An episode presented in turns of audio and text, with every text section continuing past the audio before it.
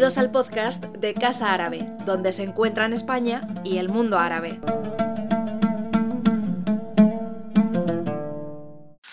Muy bien, pues... Eh... Good, good afternoon. Welcome, everybody. Seher. My name is Karim Hauser, and I'm the coordinator for international relations here at Casa Árabe.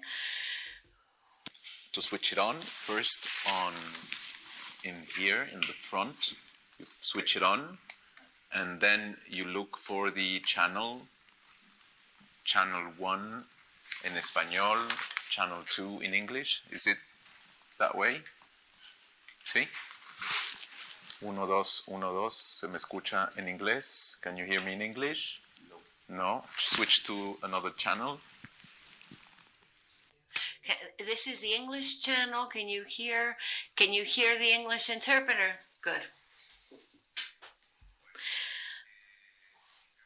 Uh, it's a pleasure to have you here today at Casa Árabe to inaugurate, to talk about this exhibit, Shifting Sands, which is the winning project of the latest edition of the Nur competition, which is part of the collaboration between Casa Árabe and PhotoEspaña. Um, the plan is for every year to present the exhibition an hour before the inauguration. So at 8, you will be invited to go down to the Columns Hall and to inaugurate the exhibit. For those of you who do not know what Nur is, Nur is an annual call for proposals. This is the third edition of this open competition. And we believe that this collaboration brings out the best of ourselves and of PhotoEspaña. Its aim is to raise the visibility of a project that offers an innovative vision of one or several aspects of Arab societies through photography. As I was saying, it's a third edition. In the first one, the winning project was Barzakh. The second one was Lights and Shadows of What Was and What Continues to Be. And right now, that exhibit is traveling and is at the Photography Biennial of Porto, Portugal. So it's a great pleasure that um, to be here in this edition and to have you here and to be part of PhotoEspaña, which is a worldwide competition and which lasts all summer. PhotoEspaña is a festival of and for society, and that ties in perfectly well with our mission here at Casa Árabe. Casa Árabe offers within PhotoEspaña an Arab vision of photography. And this year, um, the exhibit is called Shifting Sands. So it's a pleasure to have you here and to introduce our three guests. It's Wafaa Samir, Rehab Delil, and David Drake, who's a curator. So I'll present, I'll introduce each one briefly and then give them the opportunity to talk about how this exhibit was curated, how it began, and then talk about the uh, photographs that we can see. Rehab is a documentary photographer who's won awards, a visual narrator. She's based in Cairo and has a degree in photography from El Cairo University.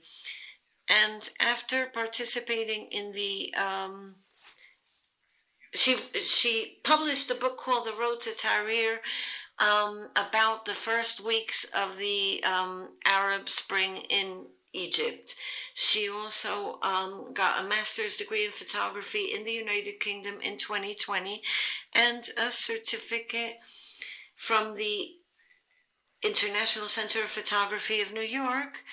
And she's also been awarded the National Arab Documentary Photography Award and the Magnum Foundation Award, among others. Wafaa Samir is an, a photographer who also lives in Cairo, and she studies the uh, relations between people and urbanism and people's moods. She studied architecture in the University of Fine Arts in Cairo in 2013 and showed at the same time an interest in photography and participated in many group exhibitions in Cairo, Germany, Belgium, France, and Dubai. One of her photo- photographs was um, chosen as the official poster for the first Biennale of Photographs of the Arab World and for the official poster of the Move Film Festival in 2015. And our Master of Ceremonies of this exhibition is David Drake. He is a, an independent curator, writer, and producer based in the UK and who has more than three decades of experience working in an international context. His current projects include being a curator of a career spanning retrospective of the magnum photographer Philip Jones Griffiths at the Photographers Gallery of London. And he has also curated a very interesting project called The Place I Call Home, a major exhibition which toured seven countries, exploring the idea of home as relates to the experiences of people living in the Arab Gulf states at a time of rapid change and social mobility. So, I also wanted to say that this year we've placed the focus on the environment. Uh, we have the winning proposal.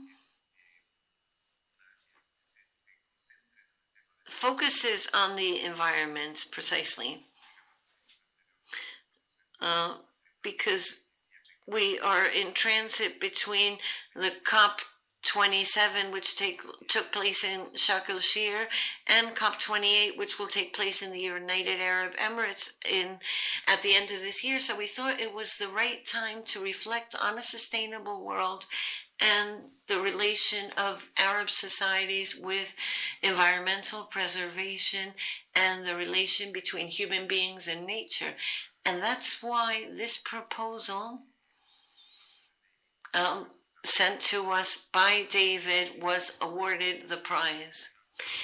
In addition to Rehab and Wahab, we have uh, little Aida here who might come up to the stage with us. Um, she is not scheduled to talk, but you might see her. Mm. So, David. You came up with this project. Okay. Thank you. Thank you. Buenas tardes. Um, before I, I, talk about the project, I, I, wanted to just express my very sincere thanks to the team here at Casa Araba, to PhotoEspaña, everybody that's been involved in, in this project, because um, because of the nature of these projects, a lot has to happen remotely. So my conversations with the artists, sharing of ideas about the show, uh, what we can practically do in terms of production, matching that to the needs of uh, Casa and Casa Araba and PhotoEspaña's perspective on the project. So there's a lot of interlocution, if that's the right word. But the team, both the technical and the kind of creative teams here at Casa Araba and PhotoEspaña have been amazing. And I hope you see that reflected in the exhibition downstairs when, you, when you go there. And, and as a curator, you, it's not always a given that you have this support. So I, I really do appreciate what you've, you've given the project. In terms of the background to the project, I've done over the years a lot of work in the Middle East, and I have also worked in Africa and um, including North Africa, and, and, and sort of had previously shown Amina Kadous and Wafaa's work, not this work, but other work in, in, in another show. Um, and when I was doing the project in, in the Middle East, in the Gulf states, very much I was asking young people, you know, artists, students at universities, well, what were the things that they were most concerned about? And surprise, surprise, the environment was pretty much top of the list. So whether it was climate change or the impact of the kind of mass cities like Dubai and Sharjah and you know these huge kind of megatropolises, or whether it was about desalination of water, you know the sustainability of agriculture in quite difficult terrain, things like that. It was a, a, really kind of critical issue because obviously and and the reliance on petroleum and, and gas both economically and in terms of the kind of um, lifestyles that people in, in, in, these countries lived. So I was finding that photographers were engaging in interesting ways with these topics. Um, and unlike a Western journalist going to a Middle Eastern country or a North African country to report on a topic, um, the approach was much more from the heart it was, um, you know, people's personal identity, their family, their the memories, and all of that were very much tied up in, in their understanding of the importance of the human relationship to the natural world. And you, you will see downstairs that that's a kind of a linking theme, I think, of all five artists. And I don't think, uh, although, although you know each other, and I don't think the five artists have all sort of worked together before.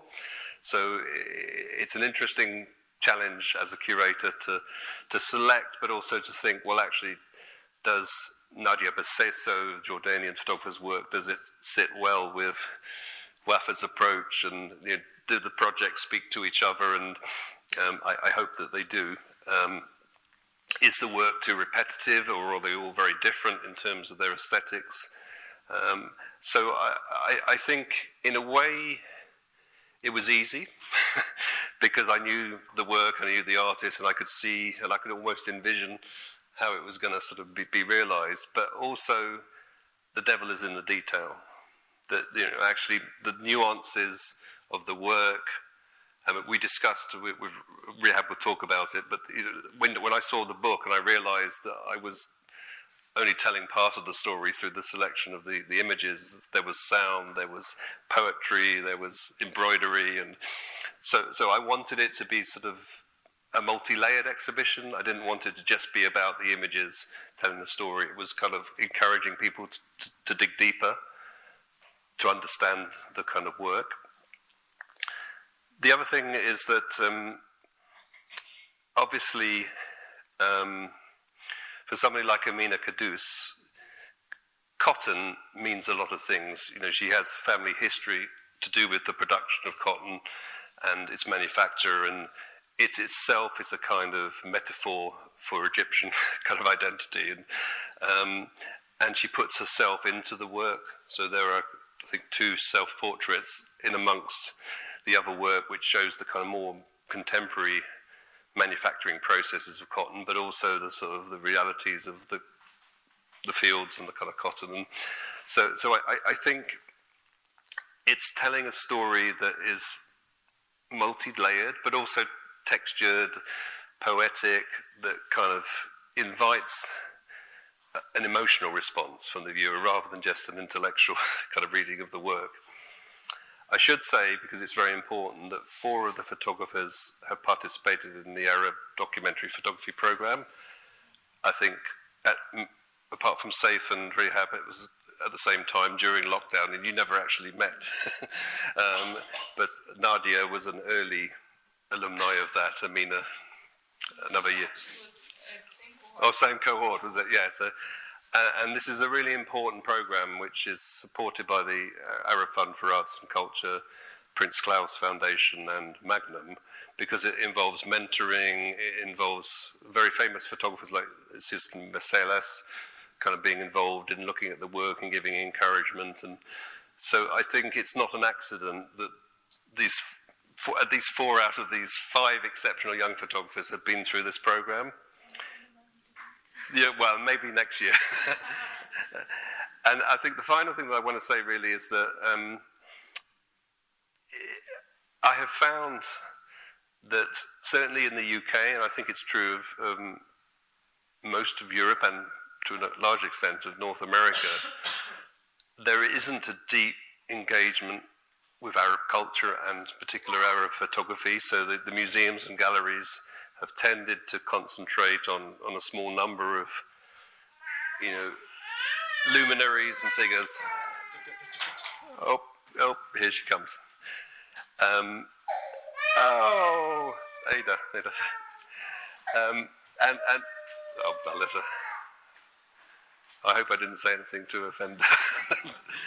um, and a lot of the perspectives are from people who live in exile, you know, who live in New York or Berlin or Paris. And, but I think all of these photographers live in the country that they're focusing on, which I think is so it's an insider's perspective, but it's also bringing their own sensibilities to bear. But I think it's it's a shame that the Western audiences aren't more deeply engaged with work from North Africa and the Middle East because I think it's amazing. And you know, almost every year I find a new photographer that I wasn't aware of doing an amazing kind of project. So I think the Nur Award and, and the work that Casa Araba is doing is one really important platform. If we can get it to the COP28 in, in Sharjah or the Emirates, that's even better. But I also want this exhibition to tour throughout Europe into the UK and hopefully North America. But we'll see. But thank you very much. I mean, perhaps Wafaa is the next on. thank you, thank you, thank you, David. Uh, and uh, um, I was just. Um, yeah. yeah. you want to applaud? Yes. uh, applaud is always good. Um, so, um, I, I, just before we came we came in, I was asking David about um, how he came up with with uh, with Nur with the open call, and he actually mentioned that he had applied last year, and it was this year that things got into place and matured, and they kind of matched mm. the the also the the proposal we we were expecting or we wanted or we were focusing on. Uh, so that goes to say that if you applied for this year's Nur and you were not selected, um, do not lose hope. Next year, maybe you you'll you'll be the lucky one, and that also applies to what you know. Wafaa was saying maybe you told her maybe next year. Uh, I'm not sure the Wafaa believed me that it was going to happen, but I think the program is. Uh, they're not going to hold it again because they didn't really open it this year. Mm-hmm. So, um, Wafaa, you're one of the four women included in this project. So it's uh, also one of the things that I'm very happy to to say that there is. Uh, I mean, we always look for gender balance, but in this case, we are delighted to see that four out of out of the five photographers that are included in the in the um, in the exhibition are women. Three of them are Egyptians. Mm-hmm. Um, so uh, you, are you're, you're kind of like a, a majority. Yes. you're part of the majority. so tell us a bit more about your project, about what what remains yeah? Yes, sure. And speak up a little bit so people can hear you also in the back. I know we have a yeah. microphone. Okay. Uh, so I've been always interested in the relationship between people and their uh, surrounding environment, especially the built environment. Um, and this is like a common theme in most of my work.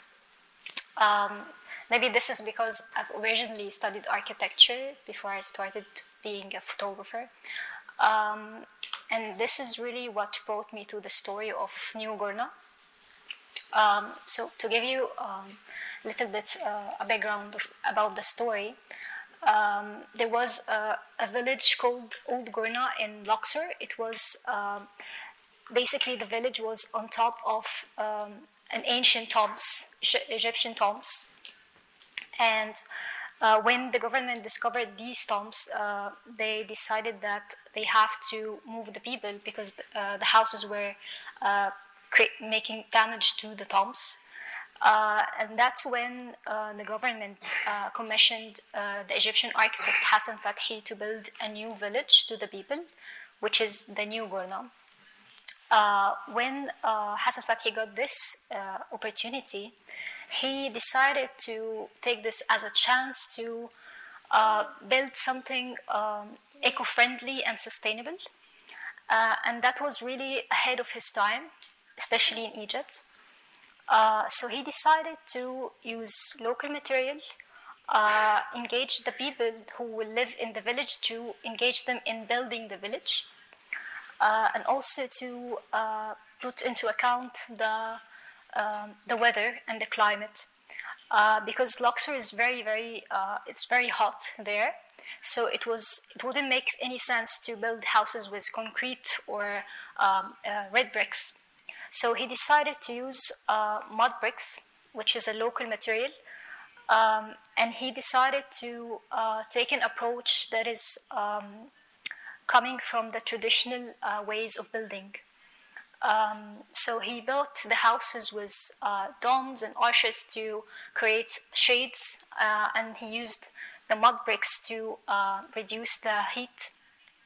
He used integrated uh, wind catchers, and he really thought very well about the circulation of uh, the air in the houses and in the entire village. Um, the only problem about this village was the fact that um, over the years uh, the water ground raised, uh, the level of the water ground raised, and because it, it was built from mud, mud bricks, it really didn't um, last for long and it started to um, kind of crumble. Yeah.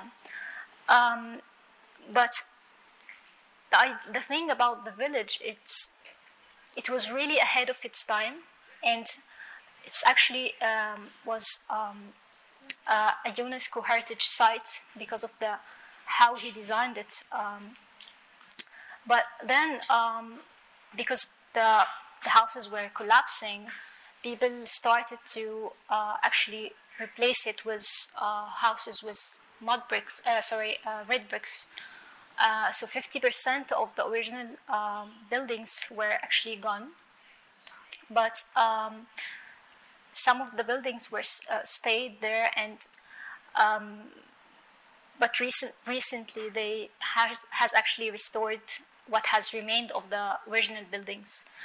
Um, so really, this this project was um, my attempt to document, but also contemplate the what has remained of this um, almost ideal village, uh, because I have actually studied architecture at the same college where Hassan Fathy studied and also taught. And throughout my, the years I have studied, um, Hassan Fathy was like this uh, idol, big idol and uh, he was someone that all of us looked up to, and especially the the story of the Gourna. And when I first visited it, it was like a, shocking to see it, like my expectations versus the reality of what has happened to the village. Um, so it was like really about this kind of the past and the present of the of the village and questioning what is the future of it um, because at this time it was really neglected. At the time when I took the pictures, um, it was like really crumbling and very neglected. Uh, so it was like questioning um, what has really remained of this um, idea. Um, was it the bravery of the attempt, or the idea, or the approach, or what exactly? So, yeah. Thank you. Thank you very much, Wafaa. Uh, I mean, Hassan Fathy, for those who don't know this, this architect, we he's, he's a well-known international figure. He has been, you know, admired by many a school of architects, but also because of his view of sustainable architecture. We actually did at Casa Arabe a very um, successful and uh, and uh, uh, important uh, exhibition uh, uh, cur- curated by uh, Jose Tono. Uh, and there is a book actually in the um, uh, that is available, Hassan Fathy Contracorriente, or Against the Current. It's a very nice, nice uh, book that is available in our bookshop, as well as Rehab Dalil's book as well, uh, which has been recently uh, uh, been been published. It was it was awarded at the Trobades Camus in in uh, Menorca a, um, a, a prize. Uh, and it basically sums up also no it not doesn't sum up it expands on what we are going to see here at, at Casa Arabe um, and it has a, a, a very beautiful title uh, as well. I will I will say it in, uh, in, in, in Spanish, is el, el anhelo del forastero cuyo camino se ha roto. Uh, and Rahab is actually in the search of that look of that, that, that search for, for belonging and somehow maybe for identity uh, for that Bedouin community in St. Catherine in, in the south of Sinai. Sinai. So, perhaps please tell us more about your project. Thank you, Karim. Is the mic working? Because like I ran. Yeah. Okay. It is. awesome. Yes. Gracias. So apologize for that. uh, and I like the slide that you did with the book. like I could never be uh, in the same sentence with Hassan Fahmi or Hassan, uh, Hassan Fathy, but you did. Um, so yeah, thank you for the great introduction. I'm really happy to be here uh, with David and Wafaa and of course Karim and everyone. Uh, so my project. And Ida, of course, she's the star. um, she was with me, by the way, during the last uh, few uh, months um, before I finished the production of the project. So she's been a huge uh, inspiration. And of course, with me throughout the production of the book and the promotion of it as well. So uh, the longing of the stranger, whose path has been broken, in, in, in Arabic, شؤر غريب اللي تقطع سبيله, is derived from a, um, um, a Bedouin poetry. And uh, this comes from um, almost now 15, 16 years of me trying to understand my Bedouin uh, identity. So I was brought up in Cairo. Um, and also, always have been very curious about my last name, El Dalil, which is translated to the word guide. So I always wanted to know, like, where are we from, and what kind of guides are we? Uh, but the answers has have always been very vague from my father and his family, and. Uh, in parallel to that, we've been very connected to Sinai, specifically south of Sinai, because my father uh, was a war veteran. He uh, was stationed there during the occupation. So he taught us so much about the importance of the land, uh, the importance of the indigenous community, the Bedouin community, but never, never connected the personal. Uh, until one day, uh, as a teenager, running away from my family, in uh, and I was sitting in Sina and Sinai, and one of the tribe elders asked me about my last name, and uh, he explained that uh, a, a, family, the Dalil family from the Jabaliya tribe, has left uh, St. Catherine's in Sina and went to another city, Zazit, where my father was born.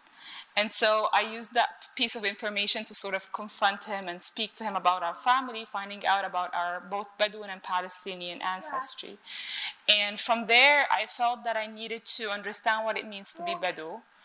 And uh, I started this project with the Jabaliya tribe, whom, funny enough, I was I already had very, very deep connections with on a personal level. And so the project started almost 10 years ago, trying to understand my Bedouin ancestry and uh, and trying to understand what it means to be Bedouin in contemporary times. You know, as someone who's been very connected to the community, by time became an, an activist, uh, built a community center, a community clinic there with the tribe elders. I felt that there is a huge difference between the Bedouins that I know and the Bedouins that outside communities know. And so we started a conversation on what it means to be Bedou. And of course, in its core, trying to, to feel like I'm a Bedou. Uh, but the, um, the liberation came when I realized that no matter what I do, I'm always going to be a stranger. Um, and that has led me to the idea of involving the community in the creative process, and hence the title, I'm the Stranger Whose Path Has Been Broken. Um, and so in these conversations, it became more visual, where the community communicated with their own ways of, of, of expression, their traditional mediums, such as embroidery, poetry, plant foraging, storytelling. And so we started this dance between my photography and their traditional mediums. And in these conversations, in these conversations, um, it, it, ignited a, a, a bigger question about the idea of belonging, the notion of belonging. The Bedouin community defines their notion of belonging through their interconnectedness with the land. They feel intertwined with the land. Their fate is connected to the land. Whatever happens to the land will affect them back. And if they care for the land, if they remain the keepers, if they remain the keepers of that land, then the land is going to give back.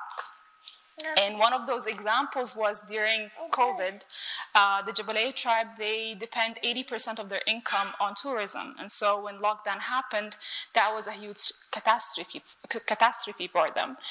Uh, but a week after lockdown, after 10 years of drought, a, a, major flood occurred throughout St. Catherine's, flooding the entire the entire valleys, all of the mountains, which is a huge blessing for the community. It was sort of like a miracle because it revived so many of the gardens that were dried out for 10 years, for almost a decade. And so uh, ah. that was their proof that the land gives back ah. if they remain the keepers of it. Ah. But despite being the keepers of that land, they are paying a lot of a huge price because they are indigenous, because they are remaining within their traditions.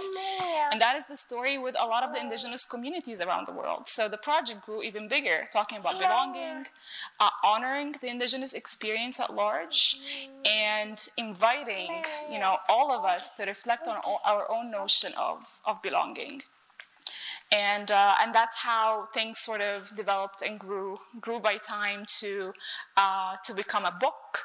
And that book includes this dance, this this visual conversation uh, with the community, and this invitation to everyone who looks at the book and feels the book, uh, whether through their different senses, whether it is to touch the textured paper that mimics the embroidered photographs, or listen to Siliman reciting his poetry, which you guys are going to be listening to uh, downstairs in the exhibition, um, or you know read the poetry and so on. They would, you guys would start reflecting on your own notion of belonging, whether you are still in your land, uh, have chosen to leave your land and go somewhere else, or was forced uh, to leave the land. And the book became this, for the community, it became this um, alternative archive because, because for them, it's it's the first time that they their voices are is being heard. So the community were the ones who were really excited about the idea of the book because in my head I always thought of doing this multi-sensory exhibition, but for them they needed a proof, a physical proof, and that's how the book uh, came to life. And the idea is that it was distributed to the community members, and the whole the idea is to sort of take it take the books back after maybe 10 years and see the changes that um, that the community would would add into it. Especially that right now there's a huge change in the landscape. Um, uh, St. Catherine's in specific is a preserve but despite that the government is applying their uh, new nation um, uh, policy where they are building 10 story hotels. They're removing a lot of the uh, Bedouin houses, including my house, and they're changing the entire landscape of the area. And that was sort of the um, the signal for me to stop uh, shooting and start producing the book. Um, yeah, I think I could go on and on for for hours, but I'm just gonna stop here. thank you, thank you, thank you very much, uh, uh, Rehab. I I have uh, I don't know if there are any questions from the public. No sé si alguien quiera, o sea, ya sé que no habemos no, muchos, bueno, nadie excepto alguien por ahí ha visto. Um, I know nobody has seen the photographs yet.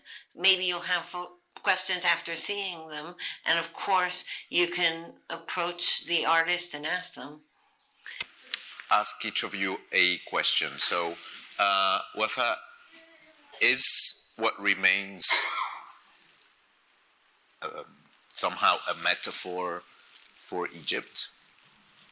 in the sense that I mean, you said that you had expectations, and once you got there, you saw that it was in a much worse state, and this maybe lack of um, care for something that has been declared uh, um, a world heritage.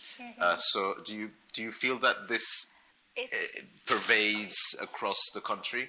I think this is huge to say this is a metaphor for the entire country. I mean, because But I we, we mean- about, about the poetic Yeah. um, language, and often in poetry we use metaphors to reflect Mm-hmm. upon larger, you know, ideas or feelings.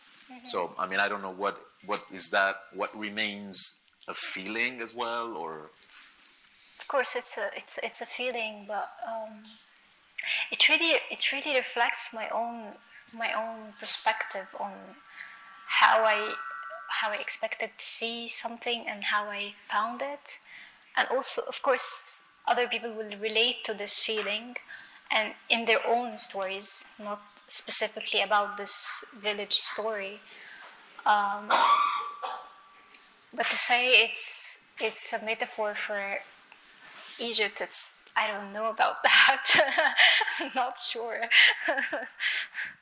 Okay, I mean it's because I wa- as I was also listening to to Rehab and and to the the way she's describing her own you know lost connection to the community that kind of also applies to pretty much all of us or many of us who have been cut from nature or from uh, an original community or I mean it's you probably don't know but very often here in, in Spain when we have public holidays people go to the village and when I arrived here to Madrid I was like what do you mean you, you, you, a village your village? It's like well we have a village like my grandmother or my grandfather or my father.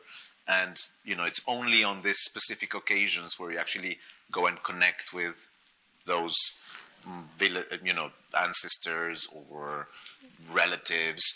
So it's also the reflection you're making is is quite, as you said quite universal uh, in the sense that you have moved to Cairo you were raised in a different context and yet you want to reconnect uh, through your travels have you spoken to have you connected with other people in other parts of the world that have reacted to your project and what has the reaction been Yeah, abs- oh. I was hiding it from Ida. uh, yeah, absolutely. I mean, I had so many uh, comments. I mean, one of which is my Palestinian friends and uh, a Palestinian designer who actually designed the book, Bayan Dahdah, and how they can connect with it. The idea of uh, being away from the land, but also being forced not to return to that land. Um, I had uh, a lot of uh, talks with friends in the US um, who uh, understand or who reflect on their own uh, stories of migration and um, sorry, and uh, I think this is easier. Haida, Haida, Haida. Um, I had friends reflecting on the uh, indigenous experiences in the U.S. and Canada, and how they would, uh, you know, how they would interact to that and actually uh, advocate for the rights of the indigenous experience. I had stories of uh, friends in Europe who uh, are not connected to their um, uh, to their origins. Um, there have been a, I, I, um, there's one there's one friend in Germany who um, was very touched because she um, she didn't she didn't really understand the idea of connection to land until COVID. Um, this is when people, a lot of people started to feel that they, the need, like, like the human need to uh, to feel the land and to be part of it. Um, the lack of connection um, made them need the connection more. Um, so yeah, it, I, I was I, I was al- always very hesitant to talk about this uh, topic in a universal matter because I didn't want to sort of enforce my own perspective and my own beliefs. But of course, after speaking to many people and um, and getting also reviews about the book, I started to feel more empowered to speak about the project in a more universal manner because it's it goes down to our human experience and and um, perspective towards belonging and that indescribable need to feel that we belong to a community, to a land, even if it's not our own land, but uh, we feel that connection because I felt that connection to Sinai even before I realized I, I had ancestry there. But again, from an ethical perspective, as a photographer, I needed to um, to have peace with the idea that no matter what I do, I'm still gonna be a stranger, and and I needed to to, to give that space to the community to you know to tell their own stories and become protagonists in their own stories. Mm-hmm. Thank you. And and uh, that's amazing what you're doing there, by the way. so before we go to the um, to the opening, um, I'd like to uh, shift back to David, and uh, maybe you have some final comment after we what we heard from both uh, Wafaa and Rehab, but um, also because we've spoken, you have mentioned Amina's work and the relationship with cotton, as uh, Amina Kadous, who you'll see her, her work, and you have mentioned Nadia Bseiso from Jordan. But could you maybe add something from the Maghreb, which is uh, Saif, Saif Kousmate's work, Waha? Um, or, I mean, I'm just suggesting, but Yeah, you may. Can I first react, have a, react to your question? Because for me, I love What Remains as a title because it's both a statement, this is what remains, and it's a question, what remains? You know, you put a question mark, and it's kind of um, so it holds the possibility of a new reality, utopian kind of future, but also a concern about the now. You know, you, you said you were disturbed when you went there and saw so much of it derelict, and you know, but then you might go back and it's kind of reborn. So I think it's it's it's whether it's about Egypt or about any human situation, it's a powerful. I think those two words, "what remains," uh, are, are powerful, and, and and in fact that was the title of the unsuccessful bid last year. Um, and I think as an introduction to Saif's work, because Saif Wahab, which means oasis, uh, is it oases or oasis? Oasis. Oasis in, in, Arabic. Um, I mean, obviously, the oasis is important.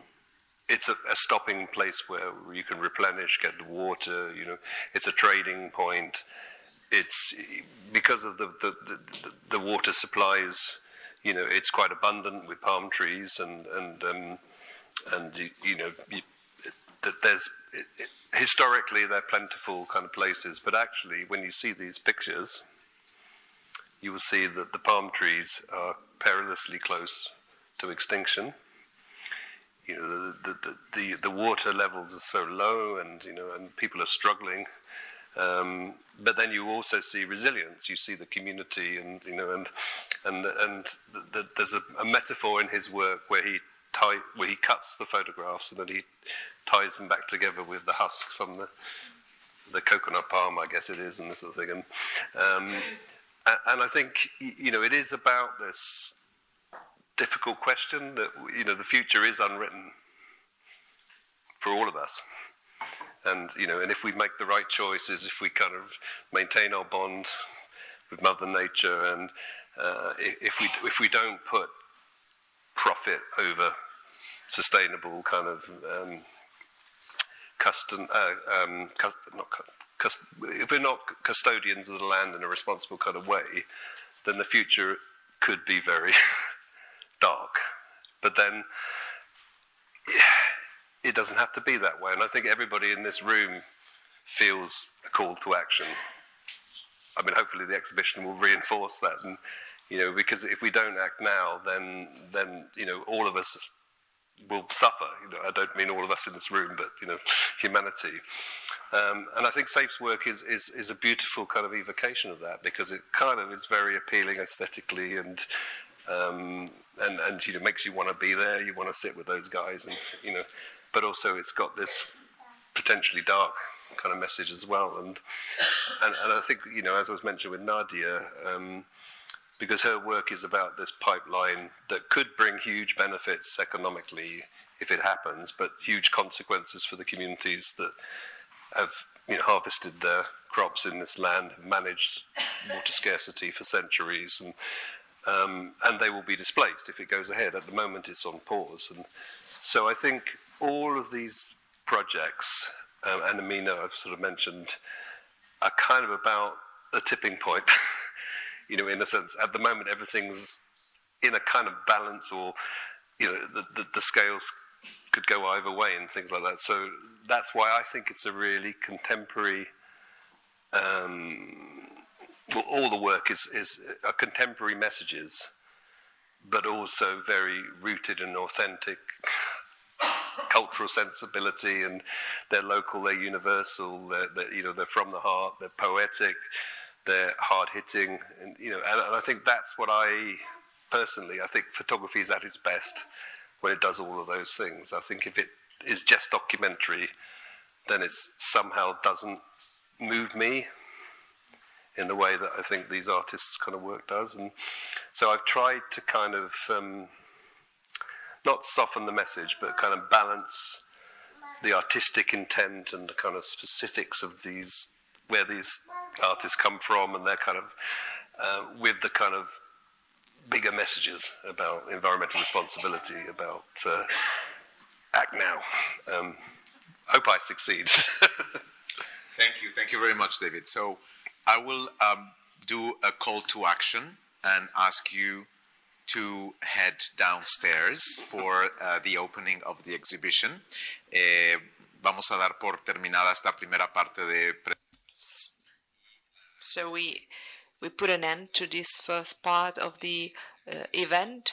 You have to go to the minus one uh, level. Uh, you have uh, stairs there, and we'll see you there in a few minutes. And and there will be uh, an opening of the exhibition, and David and our two guests will be there. If you want to, you can talk to them or ask them questions and we want to thank them all again David, Waha, Mohammed, also the interpreters, and Photo Spain, PhotoEspaña. Uh, kindly says the speaker. Thank you very much. Os, os recuerdo que a la salida encontraréis el recién. You will also see the book published by Rehab, and you will see that. Uh, there. So if if you want to, maybe he can sign it for you. Thank you. Uh,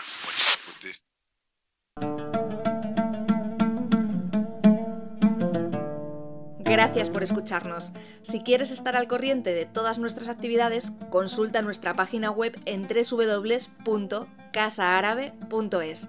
También puedes seguirnos en nuestros canales en las redes sociales en Instagram, Twitter y Facebook.